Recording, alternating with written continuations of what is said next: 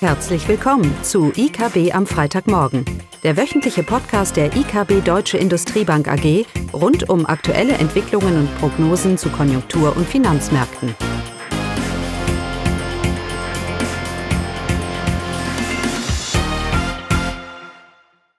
Willkommen zu IKB am Freitagmorgen mit Klaus und mir Caroline und einem Gast, unserer Gesundheitsexpertin Hanne Eckert-Köben. Genau, und im Fokus steht das Gesundheits-, der Gesundheitssektor. Die letzten Jahre und jeder Podcast geht es darum, wie geht es der Industrie, die bedeutenden deutschen Industrien, Automobil, Chemie und so weiter. Darüber reden wir sehr viel. Darüber machen wir uns Sorgen. Äh, der Gesundheitssektor hingegen, vor allem im Kontext der Konjunktur, ist eher als so ein, ja, ein, ein, ein, ein Nebengedanke gesehen.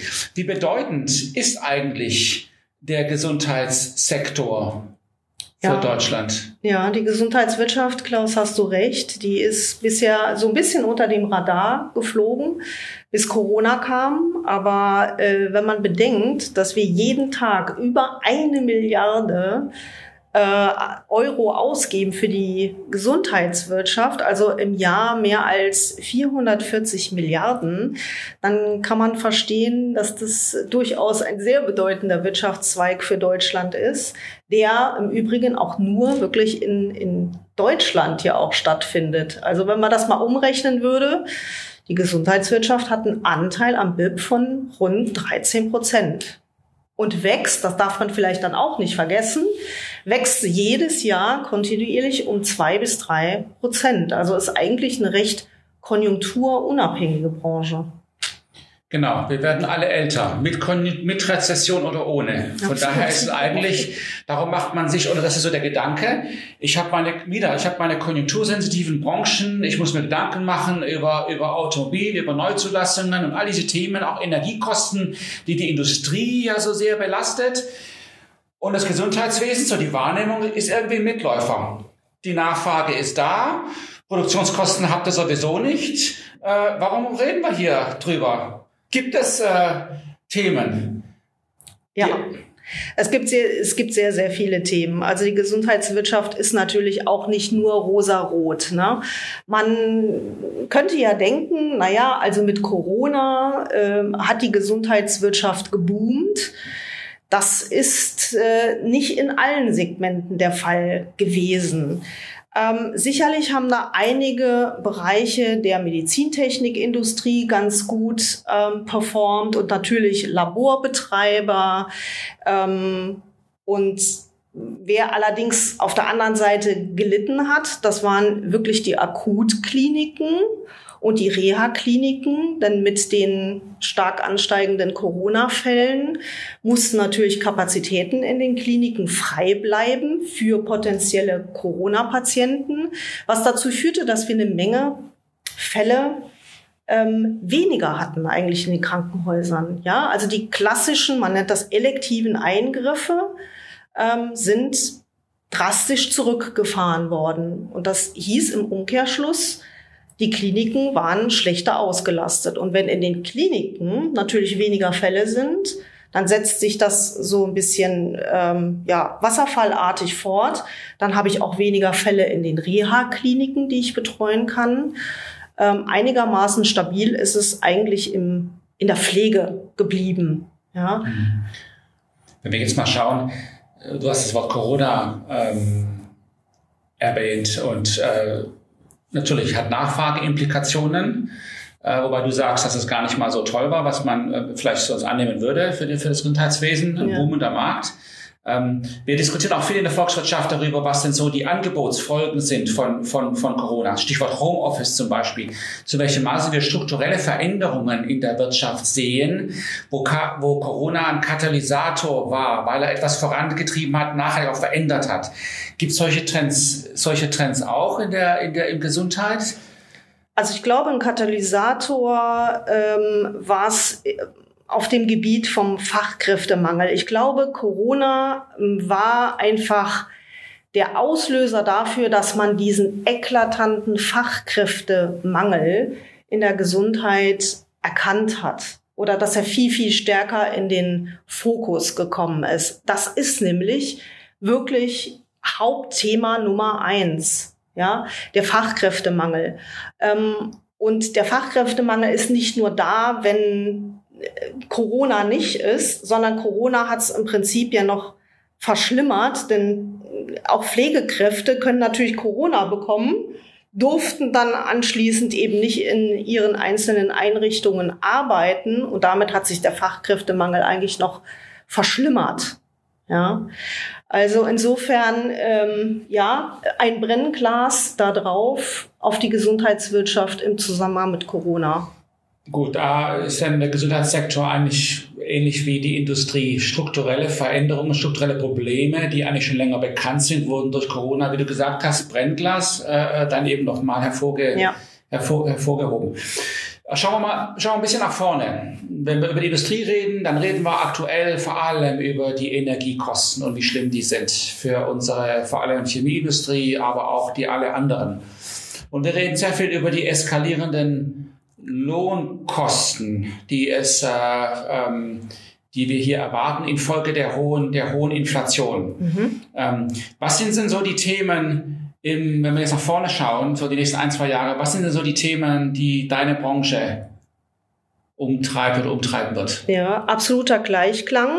Äh, das Thema Energiekosten, denkt man vielleicht auch in der Gesundheitswirtschaft würde das keine große Rolle spielen. Das ist mitnichten so.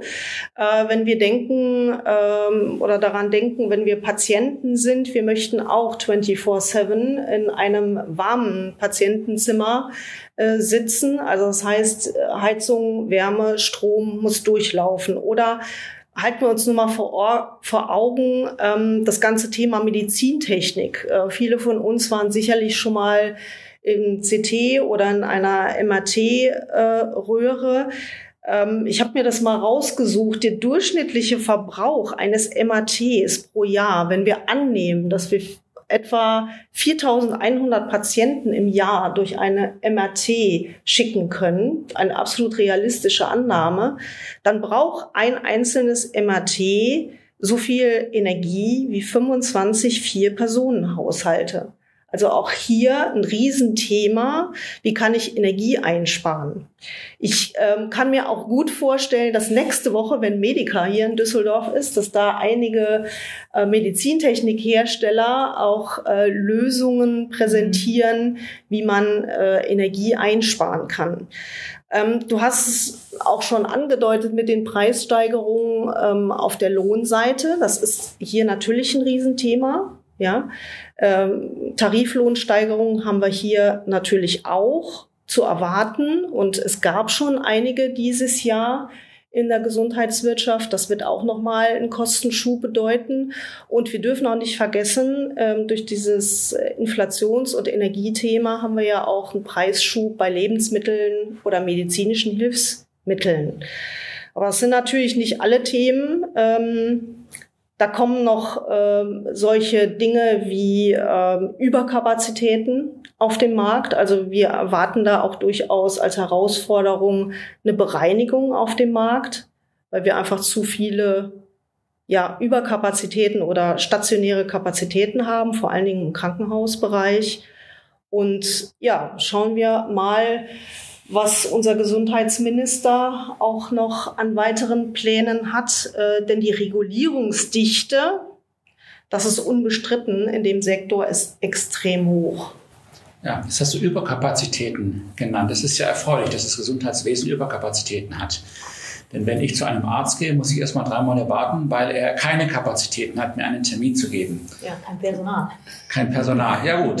Äh, das heißt, wir haben Überkapazitäten in der Infrastruktur vielleicht, aber okay, mhm. nicht im, nicht im, ähm, nicht im Personal. Ja, die Kosten sind auch da. Äh, ihr habt natürlich den Vorteil, dass ihr nicht im globalen Wettbewerbskampf in dermaßen steht, wie das natürlich die Industrie ist. Ähm, aber vielleicht ist ja auch eine Chance, äh, zu welchem Maße man eben auch globale Ressourcen mehr und mehr, mehr und mehr nutzen, äh, nutzen könnte, ähm, um, die, äh, um, um die Effizienz zu steigern, um, um mal einen, einen Begriff zu nennen. Wenn wir jetzt so mal nach vorne schauen, Ähm, jetzt haben wir die Thematik mit Corona besprochen und die aktuellen Herausforderungen. Es, es, es summiert sich ja, es häuft sich ja. Und wir sagen, du hast ja, wenn ich dich richtig verstehe, da, es gibt grundsätzlich strukturelle Themen, die wir haben. Fachkräftemangel zum Beispiel. Ja, und die ganz anderen Themen noch dazukommen. Wenn wir jetzt nach, nach vorne schauen, die nächsten zwei, drei, fünf Jahre, ähm, was müsste denn deiner Meinung nach, was ist denn so das, was wirklich, wo der Schuh wirklich drückt, was hier passieren müsste, um das Gesundheitswesen, um die Dienstleistung, die da erbracht wird, auf einen, auf einen positiven Pfad und damit auch für unsere ältere Bevölkerung, damit es gerecht wird. Was müsste da passieren? Ja, also meiner Meinung nach müssen wir schauen, dass wir generell etwas mehr Effizienzen, die es definitiv in der Gesundheitswirtschaft gibt, äh, nochmal heben. Ähm, das, das kann man sich, ja, da könnte man sich mehrere ähm, Ideen eigentlich vorstellen. Ein Thema, wenn wir davon sprechen, dass wir Überkapazitäten auf dem Markt haben und also Überkapazitäten werden insbesondere im stationären Sektor eigentlich festgestellt, ähm, wird also immer wieder kolportiert, dass äh, es viel stärker in Richtung ambulante Betreuung von Patienten gehen muss, die dann letztendlich ja auch kostengünstiger passieren kann. Das Zweite ist ähm, sicherlich ist diese gesamte Gesundheitswirtschaft noch nicht auf dem Level äh, in Bezug auf Digitalisierung, wie es die Industrie ist. Auch dort ähm, wären Ressourcen zu heben. Und das Dritte wäre dann auch zum Beispiel Thema wie Dokumentationspflicht. Ähm, es spielt auch wieder im stationären Sektor eine große Rolle. Das ja, behindert wirklich die, die Mediziner und das Fach- und das Pflegepersonal ihrer eigentlichen Aufgabe nachzugehen. Und so insofern ähm, sicherlich gibt's auch noch äh, Möglichkeiten auf der Abrechnungsseite. Das ist eben immer auch ein Riesenunterschied zur Industrie. Die Industrie kann im Zweifel ihre Preissteigerung relativ gut und schnell überwälzen. Das geht in der Gesundheitsindustrie nicht. Man hat in der Regel einmal im Jahr die Chance, quasi neue Preise zu verhandeln. Das sind sehr komplexe ähm, Vorgänge, die einfach, wie gesagt, in der Regel nur einmal im Jahr möglich sind. Und auch da ähm, ne, gibt es natürlich das Problem, dass viele ähm, ja, Teilnehmer und Betreiber jetzt gerade auch in eine Liquiditätsfalle ähm, rutschen. Gut, das gilt natürlich für die Wirtschaft vielleicht insgesamt anhand der Kostenentwicklung und der Nachfrage. Ähm, aber das ist hier Marktversagen. Aber was du mir jetzt so sagst, äh, das ähm, ist eher eine Frage, dass wir nicht genug Markt vielleicht ja. haben in der Gesundheitsbranche. Das, das Thema werden wir heute nicht, nicht lösen können. Ambulante Betreuung hast du gesagt. Gut, das ist ja ein Trend, der ist, glaube ich, weltweit. Ne? Der Gedanke, ja. dass man einfach diese Fachkräfte äh, besser, besser nutzt und ich keinen, keinen Professor brauche, um einen einfachen Zettel auszufüllen, muss man ganz banal zu sagen. Ja, auch das ist vielleicht mit Corona oder Digitalisierung nochmal beschleunigt. Äh, und das ist ja etwas, was wir in der ganzen Wirtschaft sehen. Also auch Gesundheitswesen 4.0 muss auch kommen, wie die Industrie 4.0 hier der, hier, der, hier, der, hier der Fall der Fall ist. Äh, Nichtsdestotrotz, äh, bei all, die, ich tue mir schwer, bei einer so kontrollierten, regulierten Industrie nicht ein bisschen ein Plädoyer zu machen, dass etwas mehr Marktwirtschaft hier Anreizstrukturen dementsprechend hier doch durchaus an Effizienz und Produktivität fördern könnte. Wir müssen ja nicht ganz so extrem werden, dass wir alles, äh, und man muss immer unterscheiden. Natürlich ist der Staat, natürlich, okay, auch das kann man diskutieren, diskutieren, aber der Staat ist verantwortlich für einen gewissen Standard im Gesundheitsniveau seiner Bürger. Das heißt aber nicht, dass er diese Dienstleistung erbringen muss. Das heißt nur, dass er dafür verantwortlich ist. Wer es am Ende macht, ist ja nochmal ein anderes Thema. Ähm, ja, sehr, sehr, sehr spannend. Also doch viele Parallelen äh, kann man gar nicht glauben. Äh, Gesundheitswesen so eine unique Dienstleistung im Vergleich mit anderen, mit anderen Industrien, klassischen Industrieentwicklungen, aber doch sehr, sehr viele Parallelen. Und wir sehen die Themen, die wir die letzten Wochen so immer thematisiert haben, also es geht tiefer als nur die Industrie. Es betrifft eigentlich die gesamte Wirtschaft, ob Dienstleistung, ob Produktion. Ähm, natürlich habt ihr den einen Vorteil, dass ihr nicht im Wettbewerb steht äh, mit dem Ausland so sehr. Stimmt. Ja. Ähm, das ist auch mal ein interessanter Gedanke, zu welchem Maße ich eigentlich Dienstleistungen äh, auch im Gesundheitswesen äh, outsourcen kann. Ja, wie zum Beispiel mit, mit, mit äh, ähm, Software und so weiter in Indien der Fall ist, der gang und gäbe, oder diese Callcenters. Ne? Zu welchem Maße ich mir hier Know-how von den super äh, äh, Doktoren und Professoren aus der ganzen Welt hier vielleicht zukommen lasse. Aber okay, das ist äh, zu, das, das heben wir uns für den nächsten, für den nächsten äh, Podcast auf. Genau, und wer weitere Einblicke haben möchte, den empfehlen wir unseren IKB Branchentalk. Die Verlinkung ist dann unterhalb des Podcasts zu finden. Dankeschön. Schönes Wochenende. Tschüss. Tschüss. Das war das wöchentliche IKB am Freitagmorgen. Sie wollen immer über neue Ausgaben informiert bleiben? Dann direkt den Podcast abonnieren. Oder besuchen Sie uns unter www.ikb-blog.de slash podcast.